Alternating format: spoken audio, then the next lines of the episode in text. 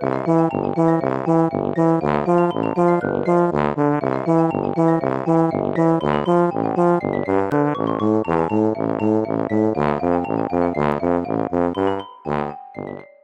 家好，我是帅帅。大家好，我是 GoGo。欢迎收听你的宅友已上线。我们在之前的节目中啊，虽然是虽迟但到，但是神仙打架的二零二二秋季番大作们，其实我们已经陆陆续续的介绍的差不多了。那二零二二的冬季番呢，相对来说它是比较修身养息的一季，其实也没有不好，就只是好像没有一些话题性的剧情大作。我个人主观觉得呢，它是一个蛮适合补番跟配番的一季，但是还是要再一次的说明，配番并不是负面的意思。其实要当一个配饭番也不是那么简单的，所以就借这个机会，我再次的澄清一下配饭番的定义。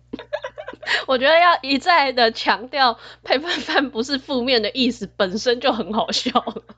希望这是最后一次，但如果还是不明白，我以后还是不厌其烦的再次说明。我觉得最大最大的原则就是它还是要好看才看得下去。像我基本上就是很没有耐心的人嘛，所以我配饭的时候，我只是想要轻松有个东西看。但如果我看不下去，其实我真的三分钟、十分钟，我就一直想要跳出去找其他更有乐子的东西。那我这样子一一手吃饭，一手还要去找其他东西，就会搞得更忙，他就 丧失了配饭饭轻松观看的定义了。嗯，再来是它基本上是轻松的，因为如果你真的是太复杂或是太沉重的剧情的话，看的时候也会觉得消化不良。然后还有一个比较次要的是，呃，一集的时间不要太长了，然后也没有什么一定要立马看下去的关键剧情，这样子你就可以真的是纯粹在用餐的时间看，然后吃完之后你也可以无悬念的结束这回合，按暂停啊，下次再看什么的都可以。你连配饭番都好麻烦哦，就是你是个很麻烦的人，条件好多哦，我是个很有原则的人。好，那我们今天这集要分享的就是二零二二冬季番里面我们有看的，然后觉得符合优质配翻番的作品，应该是不会讲到什么关键性剧情啊，但还是不免俗的，先做个防雷警告。好，那我们第一部要分享的作品叫做《拥有超常技能的异世界流浪美食家》。这个轻小说名称，不知道会不会一听就让人觉得说哦，谢谢再联络。但我个人呢，其实我对异世界番还有美食番也也不是太有兴趣啦。可是这一部真的跟预期的不一样，甚至可以说它是冬季番里面最亮眼的黑马，评价很好。这部动画它是由日本的轻小说改编，它的主角是一个平凡的二十七岁日本上班族。他有一天忽然跟其他高中生一起突然出现在异世界的一个王国宫殿上。那关羽就跟他们解释说：啊，你们是被召唤来拯救王国的异世界勇者。然后就拿出一个魔法道具对他们进行固有技能的鉴定。那其他一起被召唤的人，他们的技能就是一些普遍来说勇者会有的一些什么圣剑啊、圣魔法之类的技能。但主角的技能那一鉴定是网路路。超市除了这个固有技能以外，他的那个能力数值啊、攻击啊、防御力之类的，就是也很低，就感觉就是哎，不小心混入奇怪的角色了，召唤了一个没用的大叔，所以那一些国王跟官员们就马上就是看不起他，就直接冷落他，甚至连召唤来的高中生勇者们都对他不屑一顾吧，看了他一眼就嗯，网络超市什么技能呢？对，那些高中生个性很差。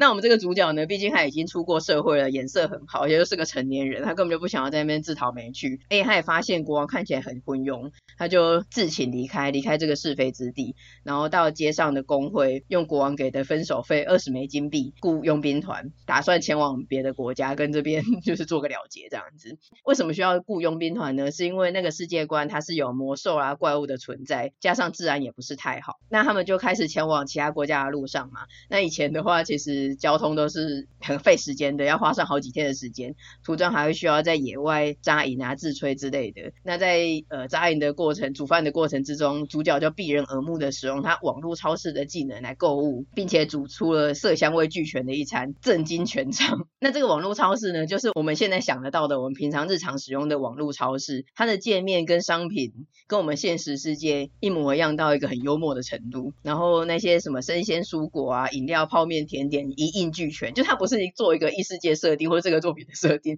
真的就跟你现在立马 Google 找的网络超市东西一模一样。尤其是调味料，它完全让异世界的人体验了现代化工的力量，各种人生中前所未见的风味，就是直接倒个罐子进去，那个腌出来的味道就是吓死人的风味了。这个不寻常的香味呢，也把传说中的神兽芬里尔吸引来了。本来还很开心的一群人想说：“天哪，乐极生悲，要团灭了。”没想到这个神兽芬里尔他只是来蹭饭的，他就使唤主角大煮特煮，让他吃个过瘾之后呢，就很高傲的要求跟主角缔结使魔契约，他就成为他的使魔嘛。那芬里尔就获得了一个长期饭票。所以呢，这部的主角就这样子，他以为他开局抽到一个烂技能网络超市，没想到他却透过了要收服 SSR 神兽，先收服他的胃这一招，得到了最强使魔，一开局就达到巅峰。可是我一开始就觉得他那个网络超市的技能真的是越看越好哎，你不觉得吗？就对我们这种平凡人来说，他那个是在异世界生活必需品呢、就我还可以在那边拿个面包、拿个泡面什么的就可以过活。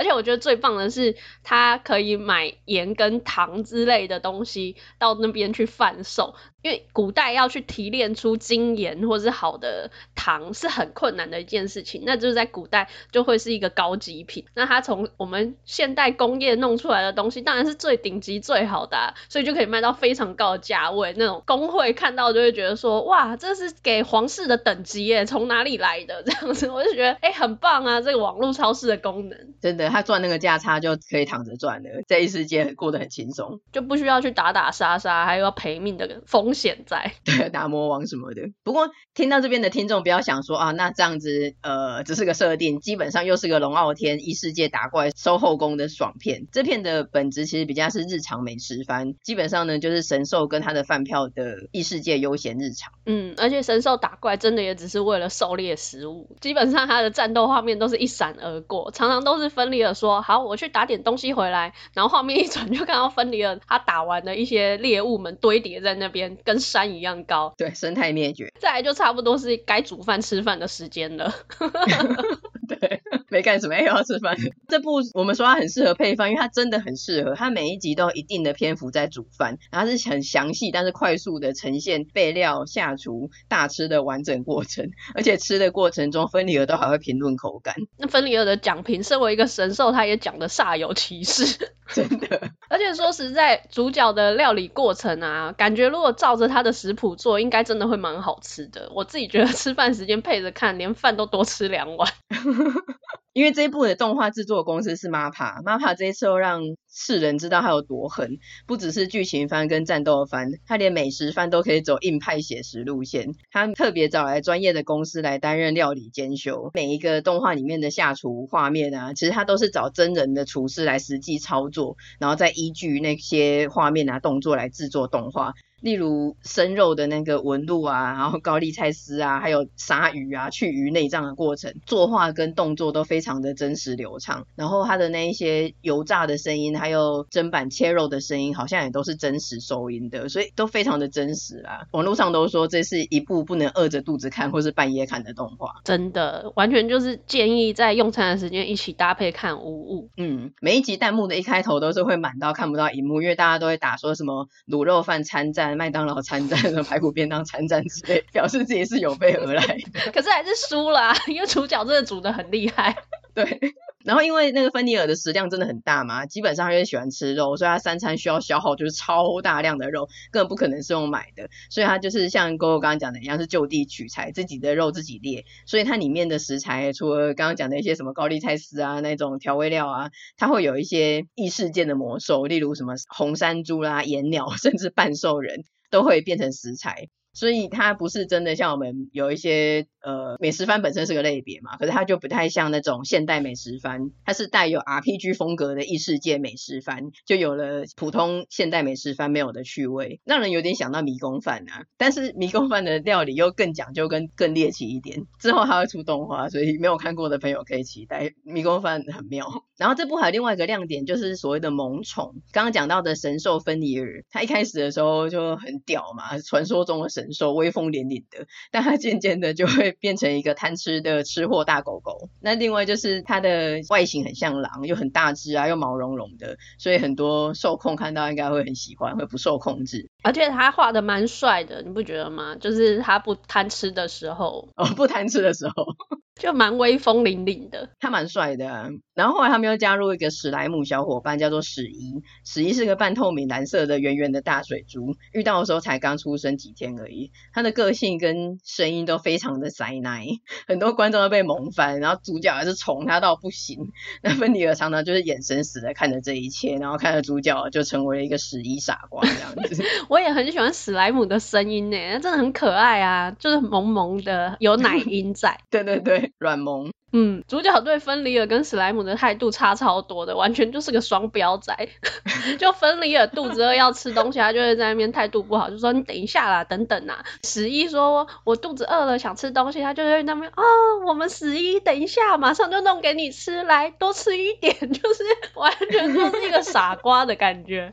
对，弹幕就说那个就是有了小孩子的老公，完全完全被冷落的感觉，跟我想的一样哎，我就想说哇，主角跟芬里尔根本是一对。夫妻在养着十一这个孩子，真的。虽然每一集的架构大概就是稍微有一个主线，但是稍微，例如说他前往某个地点啊，或者是主角被芬迪尔强迫练功啊，还是他们终究有的时候要去工会报道一下，买卖个东西之类的。然后芬迪尔就会大叫说：“饿了，放饭。”然后主角就开始煮东西，然后又又哎煮一煮，大家吃一吃，以后哎又过了和平的一天这样子。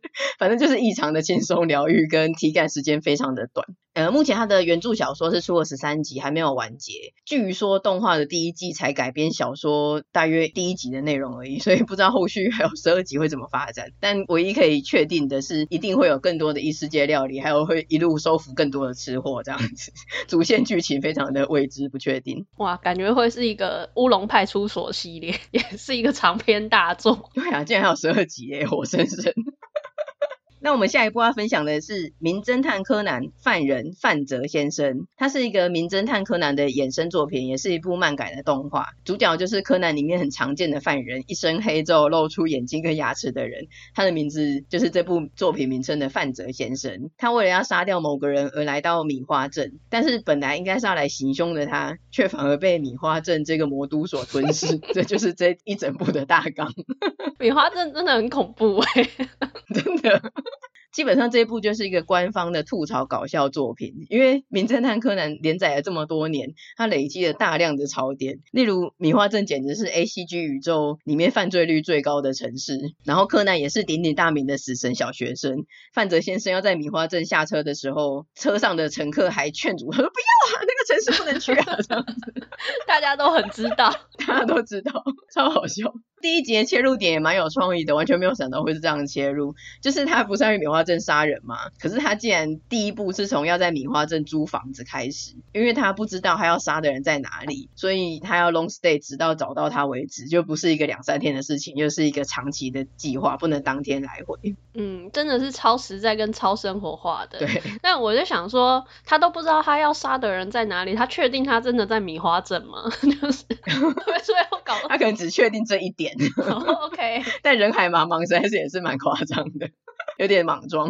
来到了米花镇之后，他想说啊，去租屋不知道花多少钱，而且还真的是蛮脚踏实地的，还是打工存了一笔钱以后才来米花镇。但是诶，没想到租屋的物件竟然都异常的便宜，比他预想中还低。但是房东带他去看房，一看他才知道说，原来全部都是凶宅。然后房东还怡然自得在各个凶宅介绍命案现场跟事件，很详尽的说明说啊，这个阳台，这个男友跟女友吵架，这个浴缸啊，这个客厅怎么样这样子。然后地板上面还有那个。尸体的那个痕迹，对，粉笔画的 一些血迹无法去除啊。那范泽先生虽然他自己是要去杀人的，可是他对于住在凶宅里这件事情还是感到害怕，所以他就问房东先生说：“有不是凶宅的物件吗？”结果都是超天价。然后房东先生就对感到震惊的范泽表示：“你以为这是什么地方？这也是米花镇诶。”他还骄傲了，但是对啊。非凶宅在米花镇真的是奇货可居啊，找不到，真的。基本上动画的这一季啊，就是范泽先生接受了米花镇的各种文化冲击，然后想办法在这个魔都生存下去，以及各种的官方玩梗跟吐槽。例如范泽先生他第一次真的看到命案现场的时候，他心里也震惊的想说：吓到了只有我吗？为什么大家都这么习惯？然后他还有在路上看到大量的针，想说谁那么没公德心乱丢这么危险的东西？那原来是因为就是经年累月下来，柯南一直用他的麻醉针来射毛利小五郎，所以就累积了非常多的针在路上。因为毛利小五郎想，哎，怎么肩膀上刺刺的，就随便抓下来乱丢，所以路上都很多针头。然后小五郎一直被麻醉针刺，所以他对麻醉的抗药性也越来越强。抗药性超强这一段也真的是笑出来，就是阿笠博士为此还要研发新药，加重它的药性。好笑的是，范泽先生还去当了试药人、打工仔。对，因为他真的没有钱。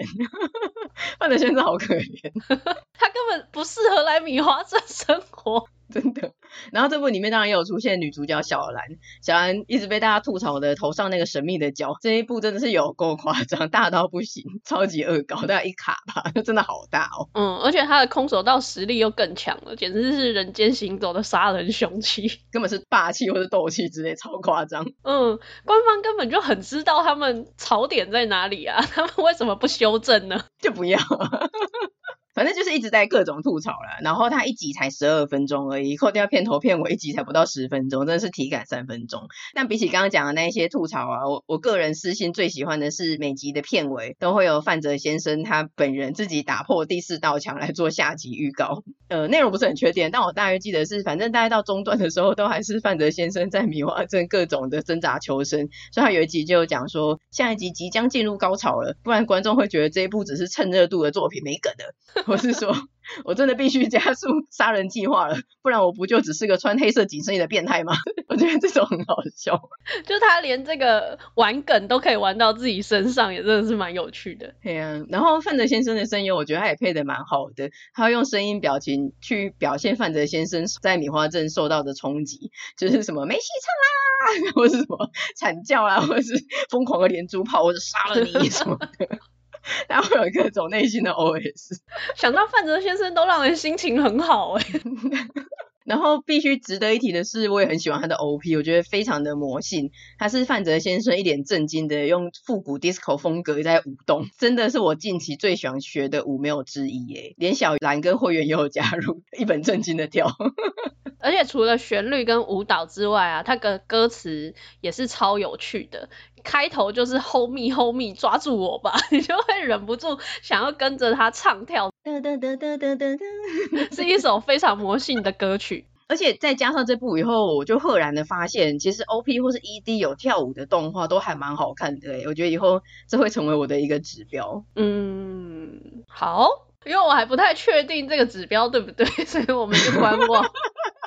但总之呢，这一部不管是不是柯粉，都可以发现满满的乐趣，而且篇幅很短，不花时间，真的是很推荐大家去 Netflix 找来看一下。反而因为太短了，看不够。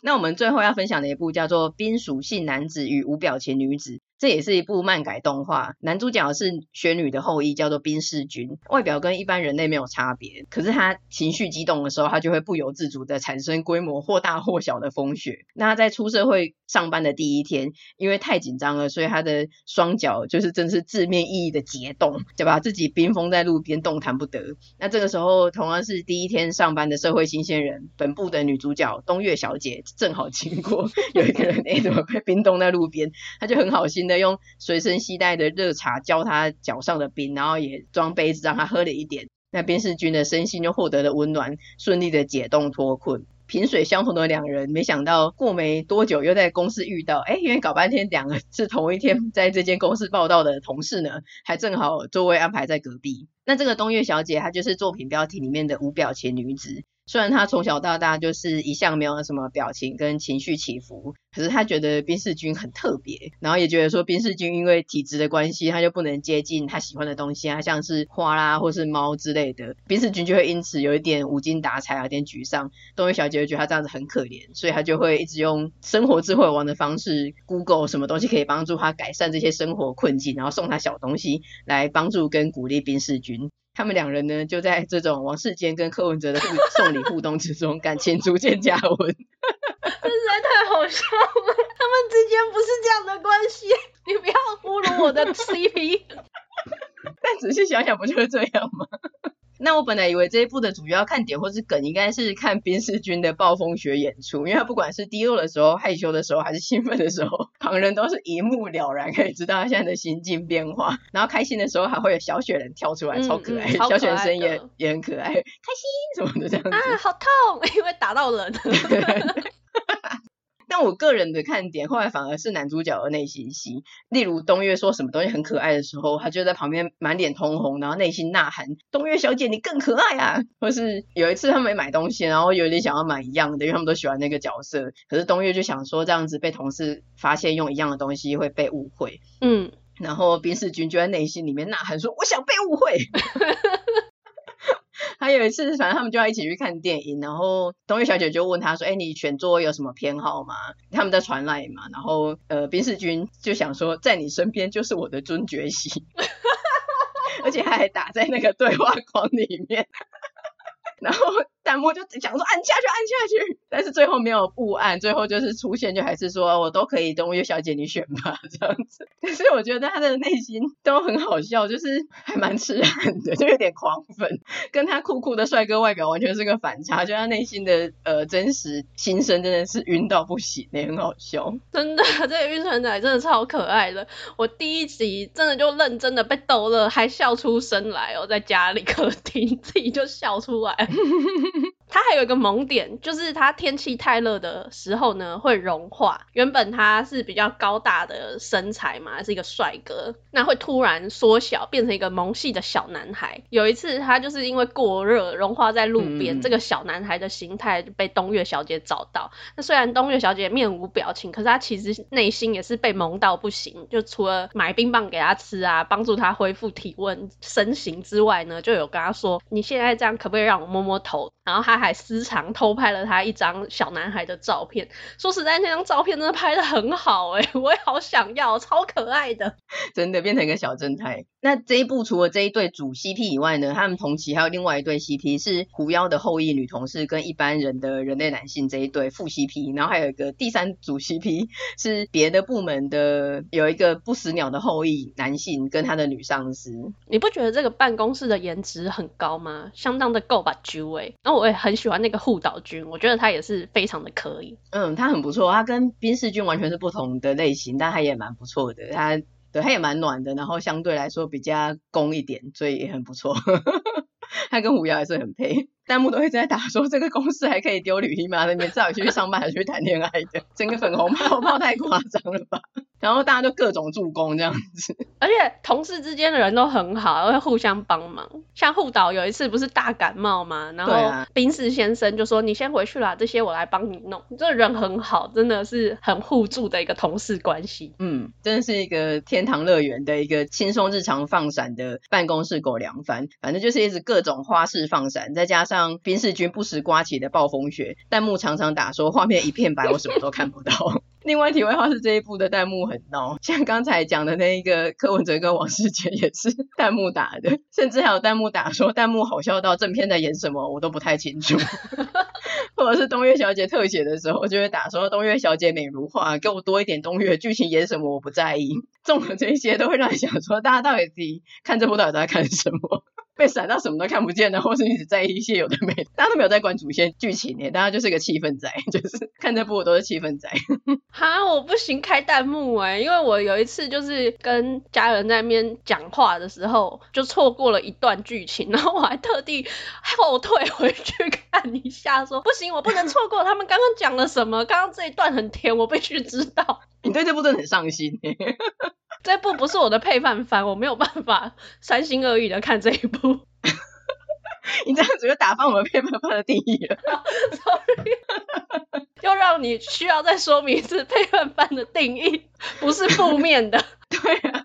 总之这部的节奏是还蛮轻松的，画风也很清爽干净，尤其是东岳小姐的穿搭都很好看，她的耳环也会一直换，随着她的穿搭做搭配，大家都有注意到这个小细节。网络上也蛮多人推，但建议真的是一天看一集就好，我觉得一次看太多好像会糖分摄取过量，认真。真的，这部我也很推啦。其实今天介绍的三部都推，可是这一部的甜度真的不一样。如果你想要看甜戏的话，请不要错过。而且很 好笑的是啊，这一部是帅帅先看，然后我就问他说：“哎，评价怎么样？”他说的评价就跟刚刚讲的一样，就是办公室狗粮番啊。然后他就说：“啊，看到最新的集数都还没在一起，就是一直在好感跟暧昧这样子。”然后我就想说，这进度也太慢了吧！我还跟帅帅说：“这狗粮我不吃，我要打翻它。”跟他讲完没多久之后啊，我就去点来看，结果光看 OP，我就莫名感到甜蜜的氛围，我就觉得不对。最近，然后我就立马传讯息跟他说：“这狗粮我还是先捡回来好了。”看了之后就发现说：“哇靠，真心甜，真心可爱。”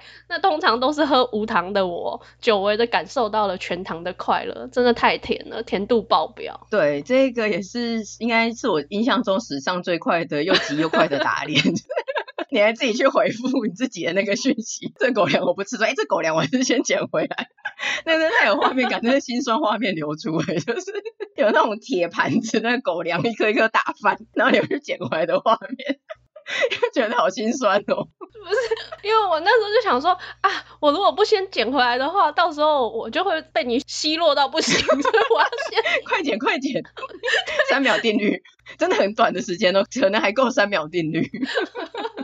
但我是真的没有想到你这么喜欢看这一部，我那个时候就觉得说，就是对，这差不多就是我刚刚讲的那个评论。你看，但你最近的那个你的偏好太太微妙了，抓不准。我没有想到你会这么喜欢这一部，嗯，甚至是立马就迷上。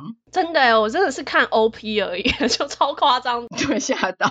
我还回想了一下 OP 在干嘛，它有一个甜蜜的氛围，很莫名的，因为它的 OP 跟 ED 几乎是平面的，不是动态的那种哦。嗯，尤其是 ED 是漫画的画风，对，然后他们定格的那个画面就是。莫名感觉到哦，怎么不对劲？这好甜哦，这样子有粉红色的泡泡在，嗯，太好了，久违的磕到了甜 CP，超甜的。那我们今天介绍的三部虽然都是小品，然后我也把它定义成配饭番，但是呃，请回去听前面的配饭番不是不好的意思，真的都还蛮好看的，推荐给大家。对，你要讲三遍，配饭番不是不好的意思。对。